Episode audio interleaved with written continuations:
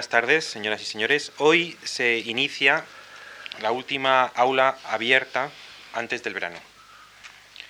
Se compone la aula abierta, como saben, de ocho conferencias públicas precedidas de ocho sesiones cerradas para profesores de instituto previa inscripción. El tema de esta aula abierta, de este ciclo de conferencias, es la música española de la primera mitad del siglo XX, que conoció durante ese tiempo una edad de plata en línea con la literatura y arte españolas, con nombres como Albéniz, Falla, Granados o Turina. Por eso hemos llamado al curso El esplendor de la música española 1900-1950, tomando el título del famoso libro de Henri Collet de 1929. Junto con las conferencias, la Fundación Juan Mar ha programado bajo el mismo título y transmitido, como los conciertos de los miércoles es habitual, por Radio Nacional de España, cuatro conciertos, eh, el primero mañana, con música española de esos grandes maestros de la primera mitad del siglo XX. Tanto los conciertos como la dirección de este aula abierta ha correspondido a Antonio Gallego, eh, que será también el eh, conferenciante del día de hoy. Antonio Gallego, director de actividades culturales de la Fundación Juan Mar desde 1980, por tanto conoce muy bien esta casa. Nació en Zamora en 1942, estudió música en los conservatorios de Salamanca y Valladolid, obteniendo el título profesional de piano. Es licenciado en Derecho por la Universidad de Salamanca y en Filosofía y Letras, sección Arte por la Universidad Complutense de Madrid catedrático de Estética e Historia de la Música del Conservatorio Superior de Música en desde 1978. Pasó luego a ser catedrático de Musicología del Real Conservatorio Superior de Música de Madrid en 1982, centro del que fue subdirector, y actualmente en excedencia voluntaria. Es académico numerario de la Real Academia de Bellas Artes de San Fernando desde 1995, director de la Escuela de Musicología Federico Sopeña de la Universidad Internacional Menéndez Pelayo, de Santander, año 2000, y miembro numerario de la Real Academia de Extremadura de las Letras y las Artes desde el año pasado, 2003. Miembro fundador de la Sociedad Española de Musicología, perteneció a su primera junta directiva y dirigió la revista de Musicología, órgano de la mencionada sociedad. Ha escrito una docena de libros, entre ellos La música en el Museo del Prado, Música y Sociedad, Historia del grabado en España, La música en tiempos de Carlos III, Manuel de Falla y el amor brujo, Historia de la música 2 y el arte de Joaquín Rodrigo, este último eh, publicado eh, hace poco con, gran éxito e impacto en los medios de comunicación. Ha escrito libros colectivos, ha escrito eh, multitud de artículos en la prensa. En fin, es una persona bien conocida y creo que sería difícil empezar este curso con una persona más idónea y más experta en los temas sobre los que va a versar este curso. Les dejo con ustedes, espero que disfruten. Buenas tardes.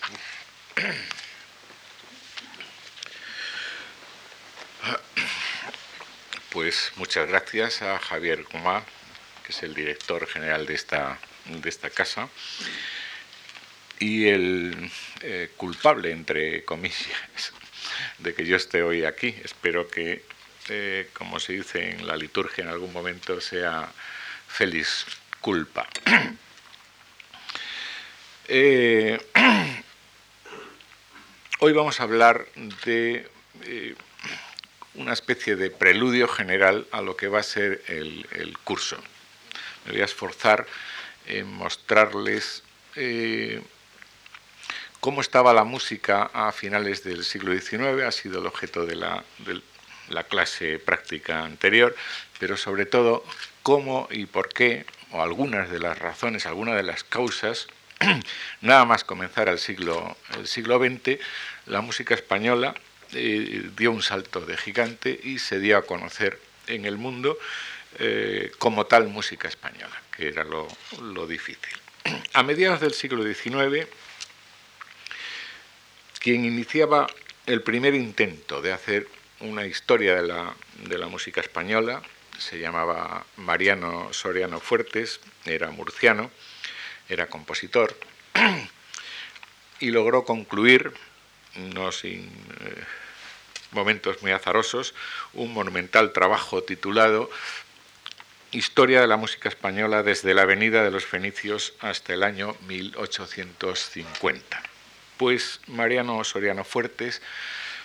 eh, escribía así para explicar su intento. Examínense los tiempos en que se prestaba en España protección a las artes y a las ciencias. Examínense las obras de nuestros artistas y literatos de entonces. Examínense aquellas costumbres inocentes, nobles y amorosas, y compárense con la situación y costumbres de nuestra patria en la época presente, 1850. Cuán dolorosa diferencia de unos tiempos a otros. En aquellos éramos modelo de todas las naciones, en estos parodia de todas ellas. En el siglo XVI vivía España para todo el mundo en el siglo XIX no vive España ni aun para ella misma, etc. Este punto de partida eh, presuponía una indudable idealización del pasado, desde luego una idealización nada útil para quien pretendía por primera vez ser historiador de la música española. Aquellas costumbres inocentes nobles y amorosas, mm, me pregunto y se preguntarán ustedes cuándo demonios habían existido. Este primer intento de historiar nuestra música, y desde estas premisas, ya se imaginan que suscitó no pocas controversias, no pocas polémicas. La más célebre de todas, la que mantuvo con el muy influyente Hilarión Eslava, en la clase práctica anterior le veíamos en Sevilla, en la Catedral de Maestro de Capilla, ahora ya está en Madrid, dirige la Real Capilla de, Palacio y dirige la clase de composición del Conservatorio, nada menos, entre otras cosas. Eslava preconizaba estudios monográficos más concienzudos, más atenidos escrupulosamente a datos veraces, porque don Mariano, con tal de ensalzar las glorias de la patria, pues había cometido algunos deslices bastante notables. Por eso mismo, Eslava abordó él la publicación de una obra monumental, la lira sacro-hispana, que es todavía hoy una excelente antología eh, de la música religiosa española. Y propició y animó para que otros colegas suyos, generalmente ligados a la Escuela Nacional de Música, es decir, al Conservatorio de Madrid, estudiaran el folclore, es decir, las músicas y las danzas de tradición oral, por ejemplo, José Incenga, Ecos de España, o los volúmenes ya más monográficos dedicados a Valencia o a, o a Galicia, y también la música culta profana, por ejemplo, Barbieri, con su magna edición del Cancionero de Palacio, ya estamos en los años 90 del siglo XIX, además del estudio bibliográfico o biobibliográfico, como ustedes quieran, de los compositores españoles, tarea que recayó en otro profesor del Conservatorio madrileño, que por cierto era el único estatal en aquellos momentos, don Baltasar Saldoni, quien en solitario, siempre y eh, en contra de, muchos, de, muchas, de muchos vientos y mareas, acabó editando un magno diccionario biográfico-bibliográfico de efemérides de músicos españoles. Estas y otras muchas monografías que fueron apareciendo a lo largo de las últimas décadas del XIX y primeras décadas del siglo XX hicieron posible una historia documentada, una historia moderna de la música española, pero desde luego no fue temprana, porque no sería hasta 1920, y vertida al francés, la de Rafael Mirjana, que solo hemos podido leer, por cierto, en español eh, eh, recientemente. En todo caso, y sobre cualquier otra cualidad, las muchas que a pesar de todo tiene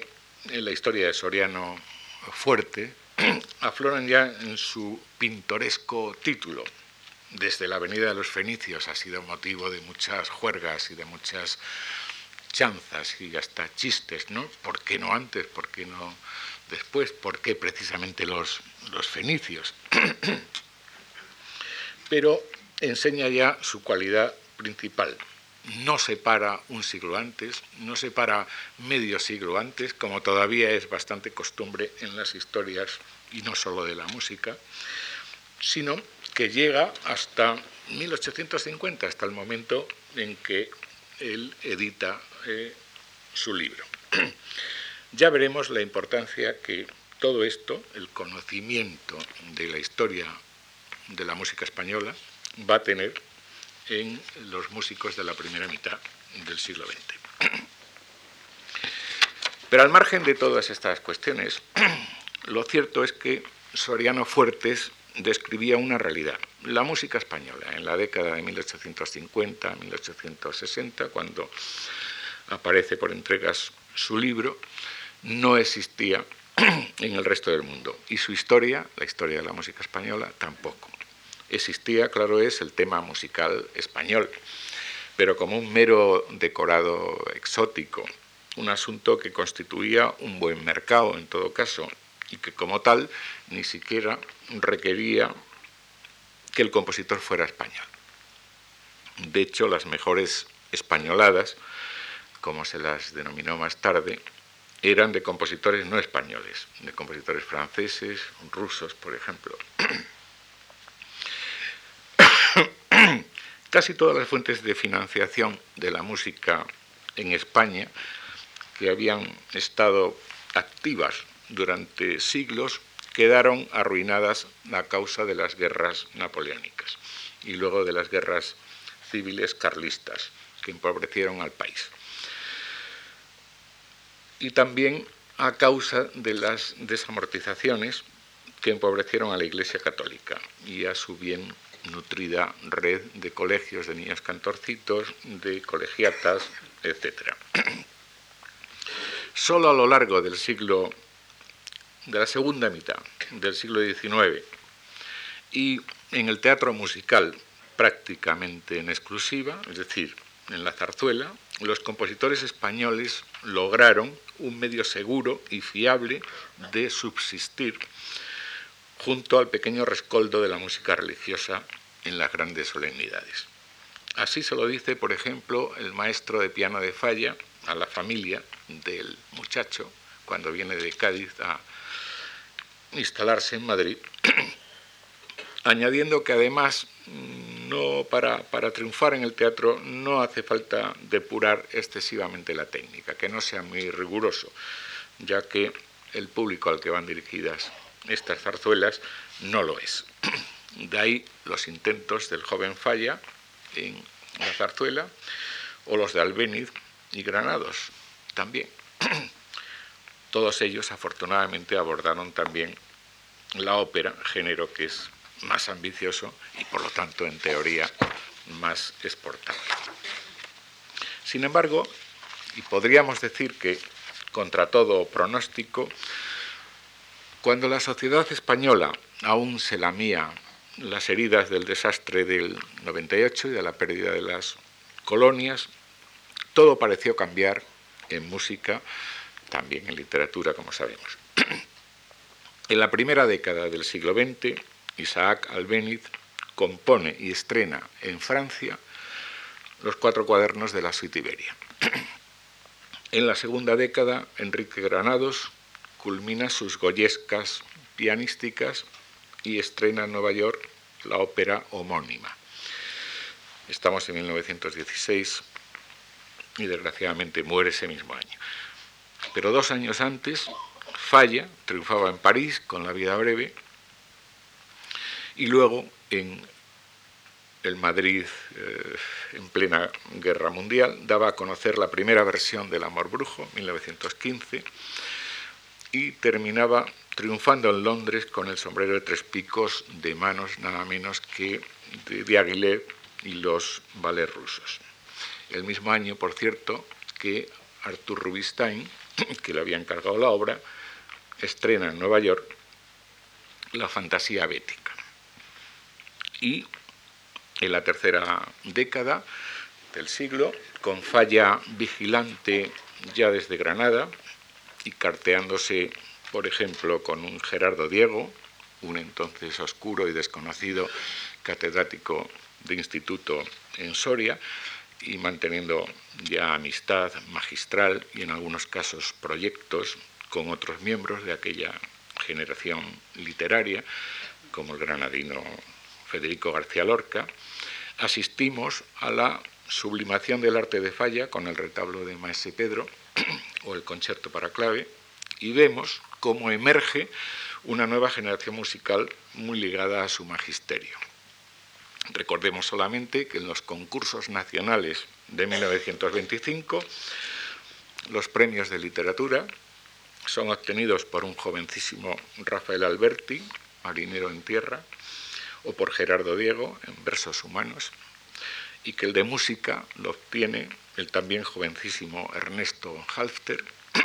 ya alumno de Falla, con Sinfonieta, y gana una tesis el también muy joven Joaquín Rodrigo con sus orquestales cinco piezas infantiles. De los del 98, pues, a los del 27 o de la República, como quieran ustedes, ¿qué había pasado? ¿Qué había sucedido para un cambio tan radical, una cosecha tan abundante de obras maestras? Y sobre todo, estaba todo el mundo de acuerdo en la valoración de, quién, de quiénes eran los maestros fundamentales de aquel momento. Bien, a lo largo de 1917 y en la revista Música principalmente, pero también en otras muchas, se analizó con cierta insistencia la moda de los conciertos sinfónicos en Madrid. Realmente los conciertos sinfónicos se habían puesto de moda mucho antes,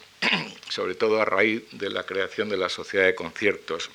un poquitín antes de la Revolución de Septiembre y luego a lo largo de toda la restauración. Pero en este Madrid de 1917, todavía en plena Primera Guerra Mundial, hay al menos dos orquestas estables, la Sinfónica heredera de aquella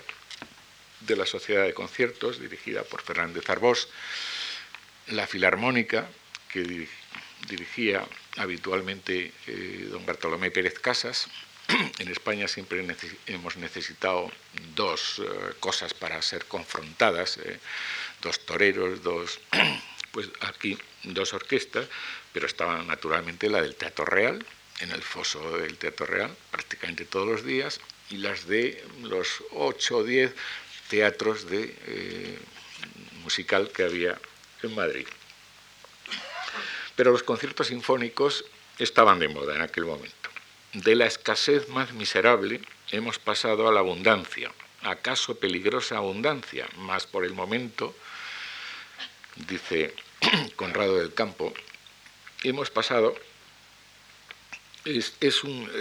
acaso peligrosa abundancia, más por el momento, síntoma consolador signo optimista para cuantos artistas sinceros sueñan, trabajan y esperan.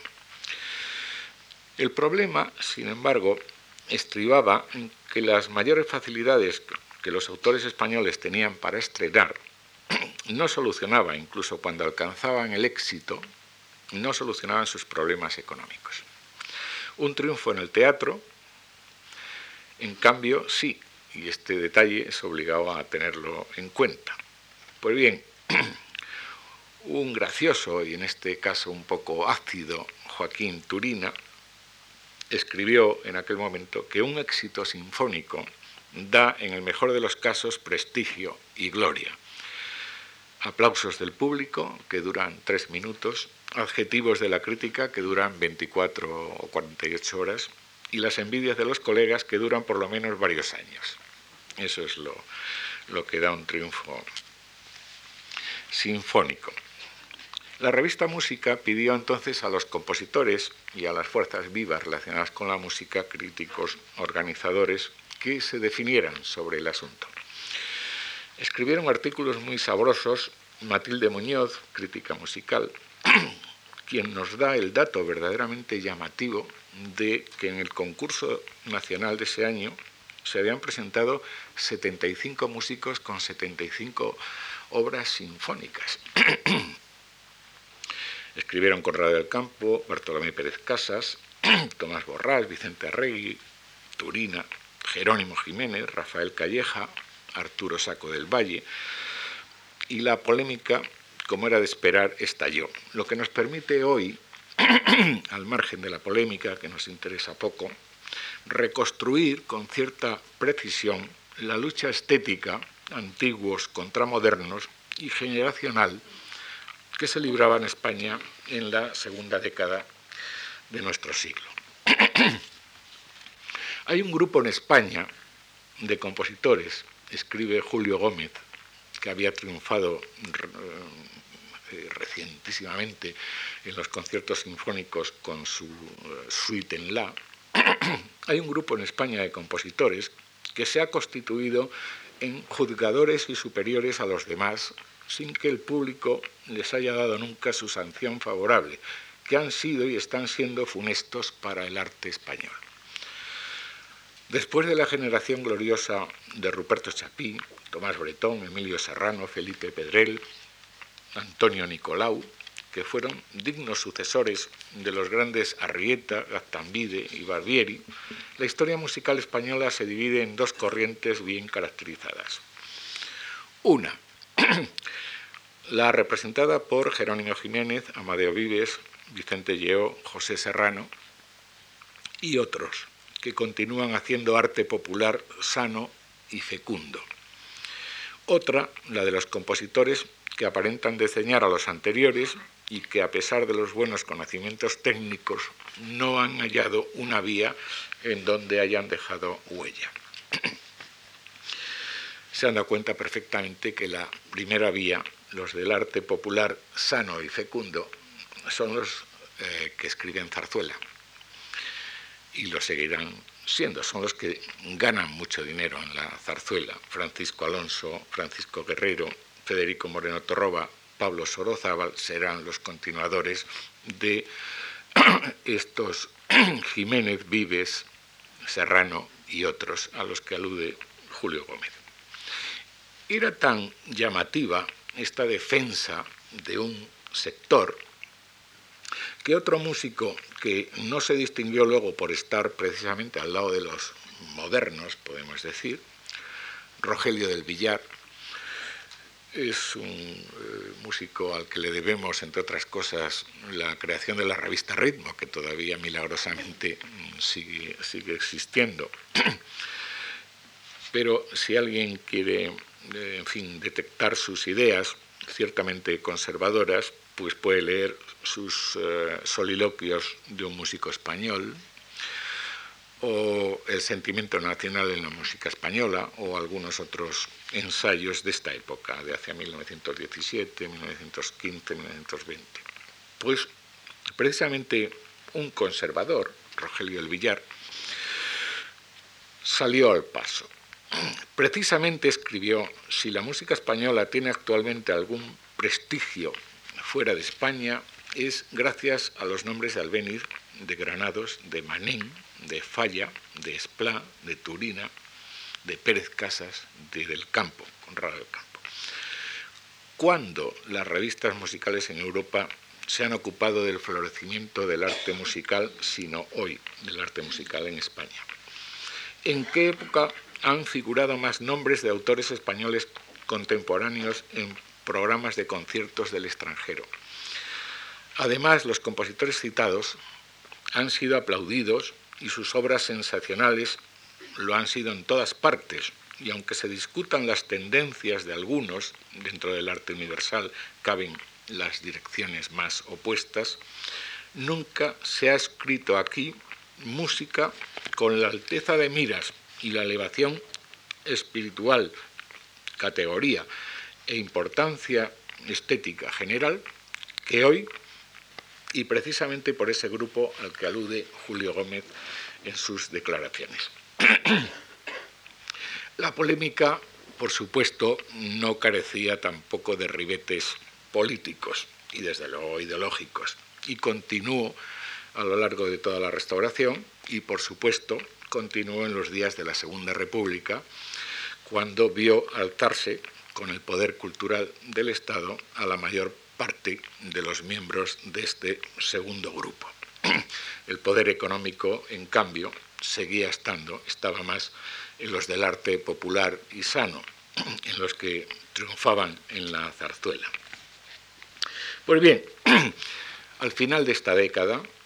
se editó el libro de Henri Collet, al que se hacía referencia en la presentación, cuyo título hemos copiado para este curso, Les de la musique espagnole au XXe siècle, el esplendor, el resurgir, como quiera,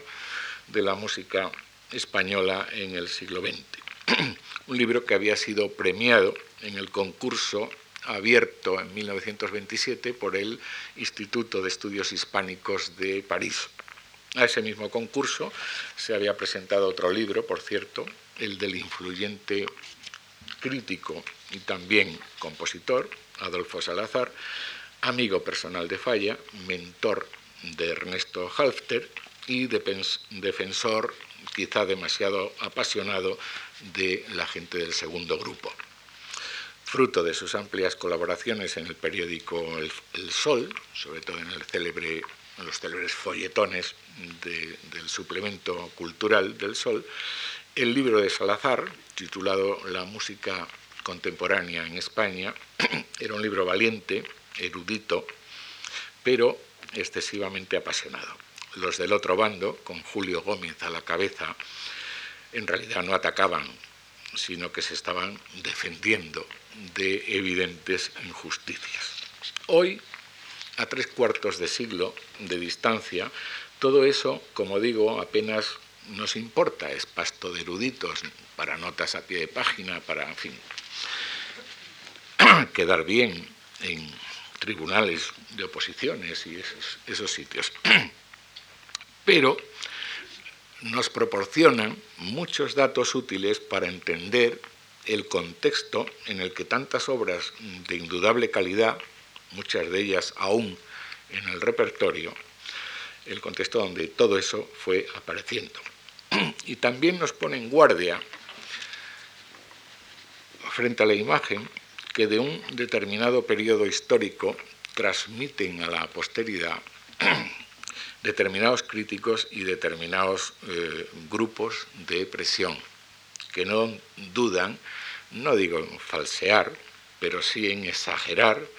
en enmascarar o en difuminar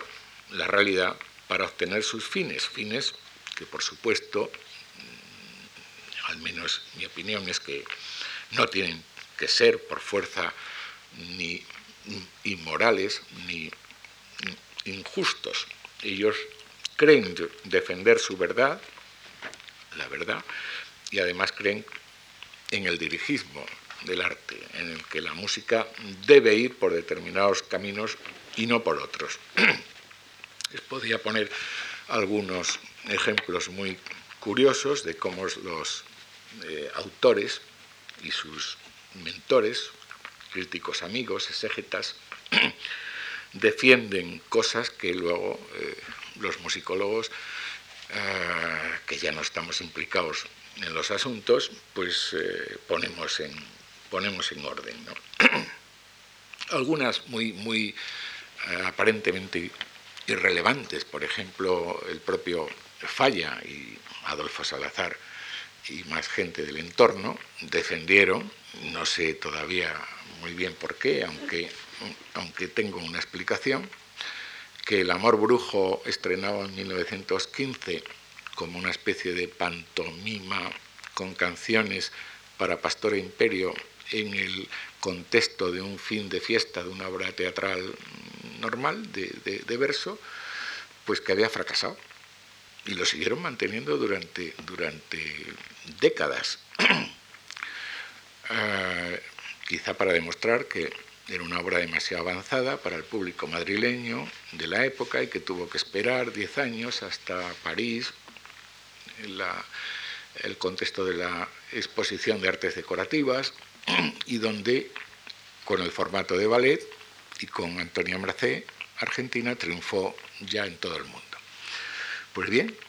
ya he demostrado en un libro de hace ya 14 años, pero es como si nada, que la prensa madrileña del día siguiente y de la semana siguiente, excepto una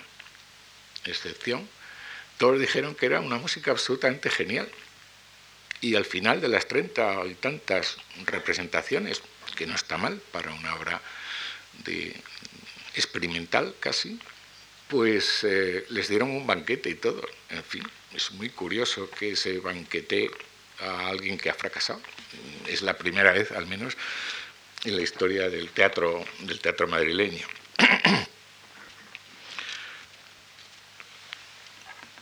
Bien, al final de la tercera década del siglo, como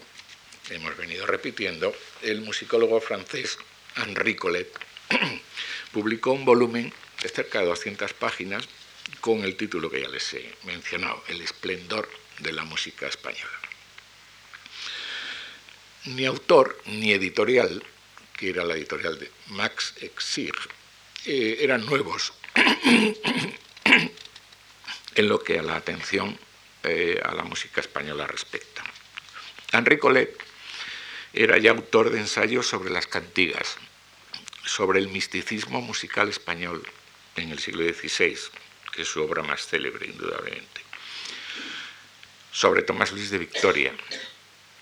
sobre Albéniz y Granados, contemplándolos conjuntamente en un libro, desde luego hoy mm, disparatado, pero que demostraba interés por el tema, y otras muchas menudencias que ahora no interesan, así como de un extenso artículo en el volumen dedicado a España en la Enciclopedia de la Música, eh, complementando así el trabajo histórico que antes les mencionaba de Rafael Mirjana, de 1920, y que ya se titulaba, en francés naturalmente, El Renacimiento Musical Español en el siglo XIX. Es decir, ya en el siglo XIX había un renacimiento que había explotado eh, en el esplendor del siglo XX. Nunca dejó de admirar, sobre todo como compositor, y de imitar a nuestros compositores nacionalistas. Es decir, eh, se hartó de hacer españoladas, que hoy su hija intenta, mm, yo creo que como haría toda hija o todo hijo con su padre, que se pongan en las orquestas francesas y españolas, eh, hay que decir que con éxito escaso. Max Exig, por otro lado, era un checo, eh, editor en París, eh, editor muy, muy pionero, muy famoso, y en relación con España, pues era el, editor de Falla en aquel momento, y lo seguía siendo eh, ya en los años finales de los 20, pues de Ernesto Halter, de Adolfo Salazar, de Joaquín Nin, de Federico Monpou y de otros compositores. El libro, además, estaba dedicado a Su Majestad Alfonso XIII, es decir, era un libro a favor de queriendo eh, pintar un panorama eh, eh, favorable a la música española en el resto del, del mundo. Pero a pesar de esto trazaba un buen panorama y además con la en fin, perspectiva del estudioso, es decir, del erudito, de alguien que no solo conocía bien nuestra historia musical, sino que se había esforzado en esclarecerla. No era la visión del crítico militante, que es el, problema que tiene el libro de, Adolfo Salazar. En fin, no es el momento ahora de analizar el libro de Colet con el rigor que nos da mm, los tres cuartos de siglo que han transcurrido, pero sí de señalarlo como inevitable punto de partida. Tiene además, en mi opinión, la ventaja de que nos proporciona un, corte sincrónico sobre la época que vamos a estudiar en los próximos días y con una perspectiva eh, lejana a la, a la española, que inevitablemente está más cerca mm, lo cual, del asunto, lo cual es una ventaja, pero también un inconveniente. Para Colet, el momento tan brillante que entonces vive la música española se debe a varias causas. La primera, la renovación y la asimilación por parte de los compositores españoles del nuevo lenguaje musical moderno, él lo ejemplifica en, Debussy,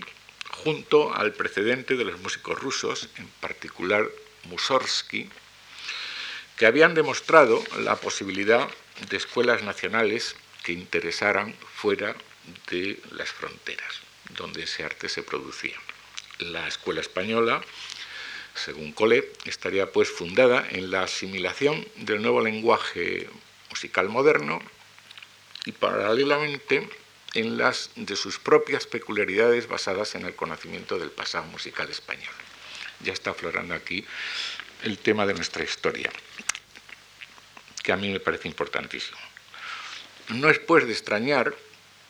que sitúe entre los precursores de este esplendor de la música española a tres músicos ya entonces fallecidos, pero no los trae a colación en este momento al menos como compositores, sino por su labor de eruditos. Son Francisco Asenjo Barbieri, Felipe Pedrel y Federico Olmeda. En Barbieri,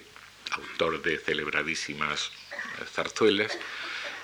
Colet valora los esfuerzos recopiladores que conducen al ya mencionado Cancionero de Palacio, en 1890 en Pedrel la erudición de su manifiesto, su folleto manifiesto titulado Por nuestra música, 1891. Y en Federico Olmeda, un oscuro maestro de capilla de la Catedral de Burgos,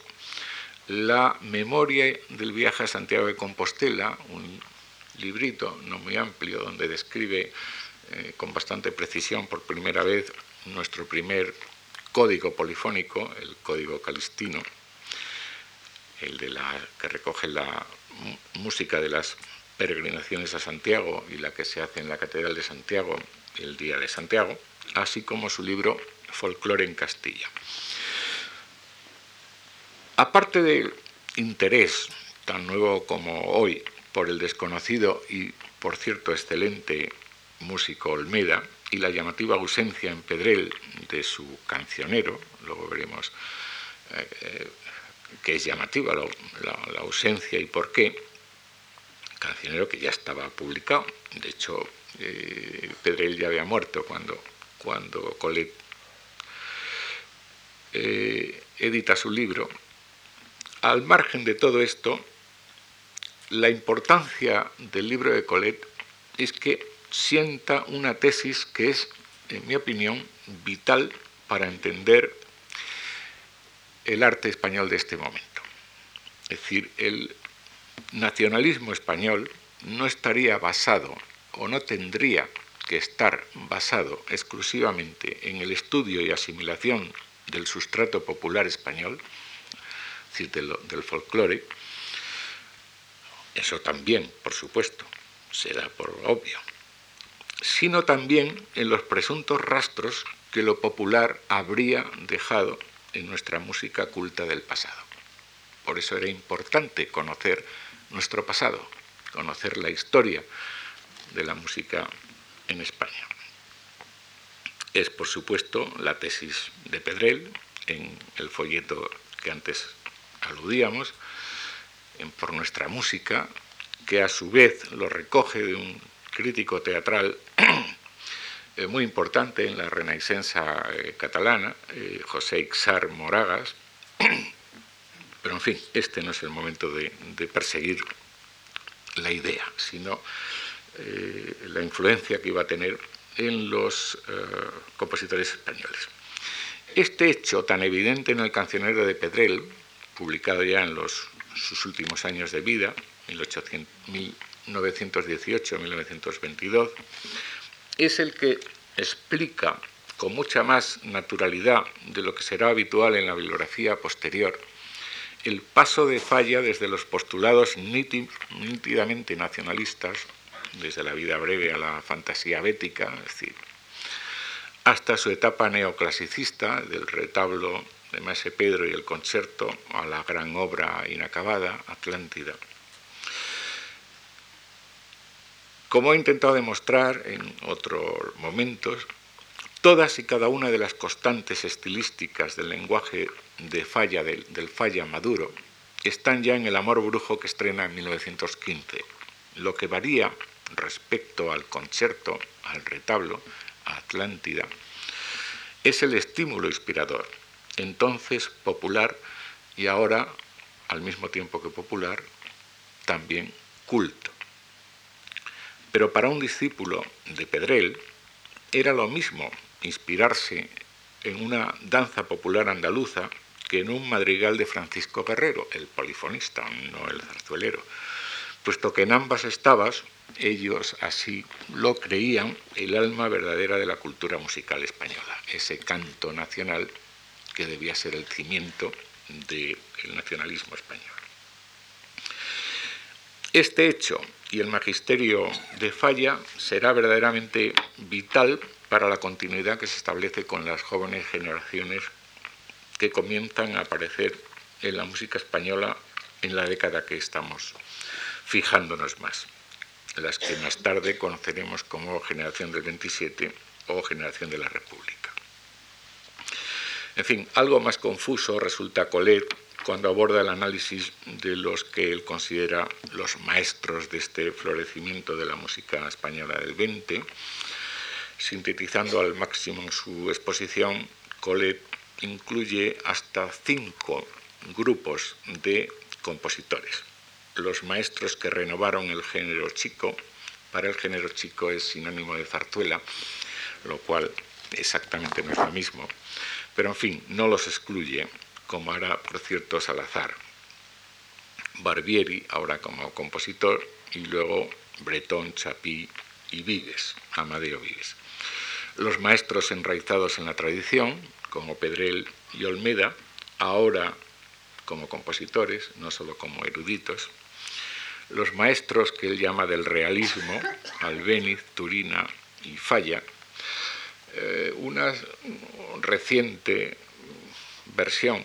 de la vida breve eh, en contacto con o en la misma sesión que el Tabarro de Puccini, por ejemplo, dando a entender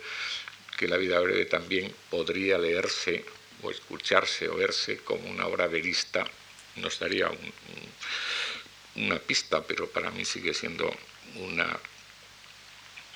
eh, clasificación un poco incomprensible.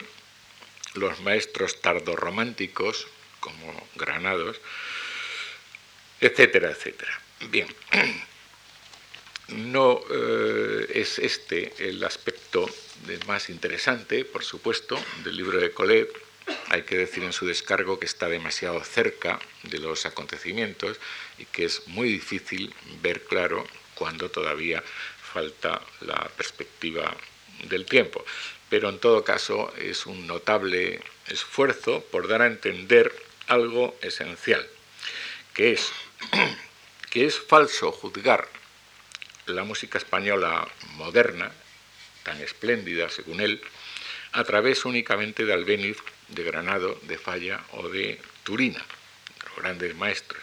Sería, dice, como si habláramos de literatura española exclusivamente a través de Blasco Ibáñez, Pío Baroja o Valle Inclán. Hay más gente, afortunadamente, y precisamente lo que eh, da mayor eh, perspectiva a la época que estudiamos es que hay mucha más gente eh, nueva, interesante, y, que todos ellos en conjunto son los que dan a la música española este momento de esplendor, incluidos los más jóvenes, que son los que constituyen la generación del que vamos a llamar del 27 o de la República, como ustedes quieran. Salazar, como les dije antes, también se presentó a este concurso del Instituto de Estudios Hispánicos y también estaba de acuerdo porque el rótulo Le Soc de la música español estaba dado por, eh, como tema del, del concurso. También estaba de acuerdo en que vivíamos un buen momento de hecho comienza su estudio afirmando que el, cuarto de siglo transcurrido desde que comenzó el que vamos viviendo, siglo XX, ha sido singularmente próspero para la música española, un periodo semejante de tiempo, sobre todo si goza de la abundancia y calidad de frutos del presente, autoriza para una mirada general que permita apreciar en su conjunto y repasar con el posible detalle el aspecto de esa cosecha. Frutos unos, madurados durante él, pero nacidos al calor del siglo anterior, siglo XIX, otros auténticamente de este siglo, más nacidos de las semillas en aquel otro plantadas. ¿Y cuáles fueron estas semillas? Según Adolfo Salazar, el influyente eh, crítico del Sol. Salazar estudia monográficamente a, varios músicos que considera precursores. A Barbieri, a quien dedica todo un capítulo, a Pedrel, de quien señala que había sido niño de coro en la Catedral de Tortosa, señalando que es uno de los pocos que quedan de aquel sistema de niños cantorcitos de escolanías del antiguo régimen, y en el mismo capítulo encierra a tres hombres del teatro musical, Arrieta, Bretón y Chapín. Todos ellos estudiados como compositores, aun en el caso de Felipe Pedrel. Bien es verdad que en el caso de Pedrel tendrá que reconocer que el influjo sobre sus discípulos, directos o no, es más doctrinal que literal. Esto es, más por el credo general, dice, por el principio ideológico, que por sus prácticas efectivas en el terreno de la composición, o sea, más importante como teórico que como creador. Pero lo cierto es que el mensaje pedreliano, recogido y defendido también, como les decía antes, por otra gente, como el crítico de teatro José Xar, y concretado en este párrafo, el acervo común de una música verdaderamente nacional no se halla solo en la canción popular o en el periodo primigenio, sino también en el periodo y producciones artísticas cultas, modernas. Pues bien, este, esta idea, que sí aparece en Colet y que a mi juicio es extraordinariamente fecunda, este mensaje Salazar no lo capta y por lo tanto ni los pone ni extrae las consecuencias que todos sabemos que tuvo. Es cierto que un discípulo directo de Pedrel como Falla tampoco lo entendió así a la primera, o al menos no lo practicó hasta que en los últimos años de vida de su adorado maestro fueron apareciendo los cuatro volúmenes del cancionero musical popular español, especialmente los dos últimos, el tercero y el cuarto. El cuarto en concreto apareció ya en 1922 unas semanas después de la muerte del compositor, así que es un volumen póstumo. ¿Y qué, qué había en estos dos últimos volúmenes de un libro que se titulaba Cancionero Musical Popular Español? Pues había una, hay una antología de música culta presuntamente influida por lo popular, desde las cantigas de Santa María de Alfonso X el Sabio y los viejos romances del siglo XIII, hasta las tonadillas escénicas de finales del XVIII. Es decir, eran un ejemplo práctico de esa tradición constante, la práctica técnica constante que cuando existe a lo largo de los siglos debe ser el subsuelo donde el que se construye, sobre el que se asienta el arte nacional, según Pedrel,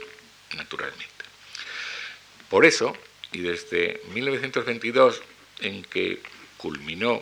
la edición del cancionero, fue el libro de, de cabecera de Manuel de Falla, ahora sí que había entendido el, mensaje. Y aún no está estudiado, pero sospecho que también de otros compositores. Pero no era solo el libro de cabecera para ilustrarse, es que además tiene consecuencias en las obras de Falla que compone en ese momento. Es decir, si en el canto Dulcinea del retablo de Mese Pedro, en un borrador, encontré hace años la anotación según un madrigal español del siglo XVI, la solución me la dio el cancionero de Pedrel, porque lo primero que hice fue mirar qué madrigales españoles del siglo XVI estaban en ese libro. Si en el eh, concierto para clave y cinco instrumentos aparece inmediatamente, nada más empezar, eh, reconocible, nota por nota, no así en el canto de Dulcinea, donde está todo más enmascarado,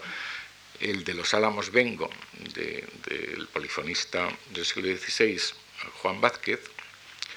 pues no hay que preguntarse mucho dónde cogió la melodía falla, está en el cancionero de Pedrel. Y si en la fiesta de los Reyes Magos que hizo con la familia de García Lorca eh, para los niños de la, de la familia en el año 22,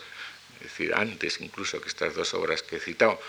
eh, uno se molesta en, ver de dónde proceden las eh, obras que adapta para la representación teatral, están todas en el cancionero de Pedrel. Es decir, no es un libro con el que se, uno se duerme antes de, de apagar la luz, sino un libro que tiene consecuencias prácticas que también están en Atlántida y en otras obras de, Falla y sospecho de otros compositores que también lo utilizaron. No era pues la influencia de Pedrel solo una influencia doctrinal, era también una influencia musical directa, práctica. Ya en el cuerpo del libro, Salazar aborda monográficamente y dedica capítulos todavía interesantes de leer sobre Isaac Albéniz, sobre Manuel de Falla, por supuesto, le sitúa antes que Granados, otra vez aquí un poco la, ideología manda sobre la cronología, tendría que haber estudiado primero Granados y después Falla. Eh, y luego Joaquín Turina, es decir, salvo ese cambio de orden, en realidad, si se molestan en ver el orden que vamos a seguir en este, en este curso, es prácticamente el mismo. Con Joaquín Turina, siguiendo ya el método generacional propugnado por Julián Marías y traducido musicalmente por Enrique Franco, método que todos ponemos verde siempre que podemos, pero que todos recurrimos a él cuando nos conviene, porque es muy cómodo, sobre todo los profesores en clase, pues con Joaquín Turina habíamos entrado ya en la generación que Franco dice del 86, es decir, la de los nacidos entre 1879 y 1893, la que en la historia de la cultura española conocemos generalmente como generación del 14, la de Ortega, la de Américo Castro, la de Pérez de Ayala, la de Picasso, por ejemplo. Pues bien, en música esta generación del 14 la conocemos como generación de los maestros. A ella también pertenecen los dos músicos siguientes que estudia Salazar, en capítulos aparte, Conrado del Campo, por cuya cátedra de composición en el conservatorio pasaron luego pues, todos los compositores españoles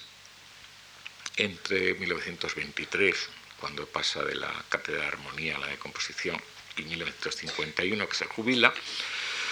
y Óscar Esplá. Por cierto, además pertenece a esta generación el propio Salazar.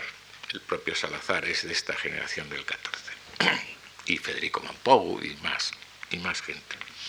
Nosotros hemos preferido esta vez centrar nuestra atención en otro miembro de esta generación, mucho menos estudiado y mucho menos atendido por la crítica, Julio Gómez, aquel acerado polemista que se rebelaba contra las injusticias de Salazar y de las posturas, podríamos decir, políticamente correctas eh, que imperaban en los medios culturales de la eh, Segunda República. a la generación de los maestros y por supuesto a Conrado del Campo y a Spla se referirá sin duda Tomás Marco en la séptima conferencia, mientras que a la generación siguiente, la del 27 o la de la República, si ustedes quieren, es decir, la de los nacidos entre el 94 y 1908, ocupará la atención de José Luis García del Busto en la octava y última conferencia. Pero nosotros hemos preferido, en la generación de los maestros, dar voz a la figura de Julio Gómez, porque tiene una visión tanto de la historia musical española como del influjo de esta historia en este momento, una visión distinta a la de Salazar. No digo contradictoria, pero sí con matices muy ricos y muy nuevos, como la de Adolfo Salazar está muy difundida, es la que impera, es la triunfadora, pues mm, yo creo que es bueno que conozcamos una distinta para luego poder elegir la que más nos guste o la que más nos convenga. Volviendo a Salazar, el último capítulo de los músicos estudiados monográficamente y con el que entra ya en la generación entonces emergente, la del 27, es, no podía ser otro, su gran amigo del alma Ernesto Halfter, que se crió, podríamos decir, a sus pechos y a los de Manuel de Falla a consecuencia de la presentación que le hizo Adolfo Salazar. Dejando aparte, en un capítulo final, un poco caótico, un poco despreciativo, a todos los demás, ordenados según le conviene por lugares de actividad, por si son o no discípulos de Conrado del Campo, por si son o no nietos de Pedrel, por regiones, por, en fin, un popurrí que solo sirve en una suerte de café para todos, para lavar un poco de mala conciencia quizá, pero que hoy nos es inútil por muchos motivos. Admirando siempre, no se confundan, al menos eh, en mi caso, en Salazar, por supuesto, su valentía para decir exactamente lo que piensa, cosa que en otros hay que averiguarla y leerla entre líneas, y su admirable manera de decirlo, es decir, su buen castellano. Vamos a ir ya concluyendo. En la tercera década del siglo XX, casi todos reconocían que el mayor valor de la música española era Manuel de Falla. A lo largo de los años 20, como hemos recordado, y preludiado por el estreno en Londres del Sombrero de Tres Picos en 1919 por los ballets rusos y confirmado luego por el estreno en París de la versión de ballet del Amor Brujo, obras fundamentales de su catálogo fueron eh, eh, saliendo. Entre ellas, no he citado el soneto a Córdoba de Luis de Góngora, 1927, con la que Falla colaboró a instancias de, de Gerardo Diego y de algunos miembros más del grupo en la celebración del centenario de Góngora, en el célebre número de la revista Litoral que constituye el manifiesto generacional de esos poetas. A finales de 1930, una generación nueva de músicos, a los que ya hemos visto emerger en algunos casos y, hemos citado, pero ahora, el 22 de noviembre, y en la residencia de estudiantes, se presentan como grupo de presión. Salvador Bacarice, Julián Bautista, Fernando Remacha, los dos Halfter, no olvidemos al hermano mayor, a Rodolfo, Julio Mantecón, Rosa García Scott y eh, eh, Gustavo Pitalúa. No llegaron a formar un grupo tan compacto los catalanes, con Monpou, en realidad de una generación anterior, Blancafort, Toldrá o Roberto Gerard, entre otros. Como hemos visto someramente, tanto en el ensayo de Colet como en el de Salazar, también hubo un cierto renacimiento musical, por lo tanto, no solo en Madrid, sino en el resto de España. Pero hay que precisar que la gestación y los primeros triunfos de lo que luego, para entendernos, llamaremos generación de la República, se dan, como hemos visto, a lo largo de los años 20 y que luego, merced al gran éxito del Amor Brujo en París, Amor Brujo Ballet en 1925 por Antonia Merced, la argentina como protagonista, esta eximia bailarina pretenderá formar, a imitación de los ballets rusos, unos ballets españoles encargando obras de ballet a toda esta nueva generación de músicos. Y eso es lo que hacen hacer Sonatina, de Ernesto Halfter, El contrabandista, de Óscar Esplá, El fandango del candil, de Gustavo Durán, Juerga, de Julián Bautista, que, eh, gracias a su poder y a su seducción ante todo tipo de públicos, paseó por los teatros de todo, de todo el mundo. Por vez primera en más de un siglo, quizá más tiempo,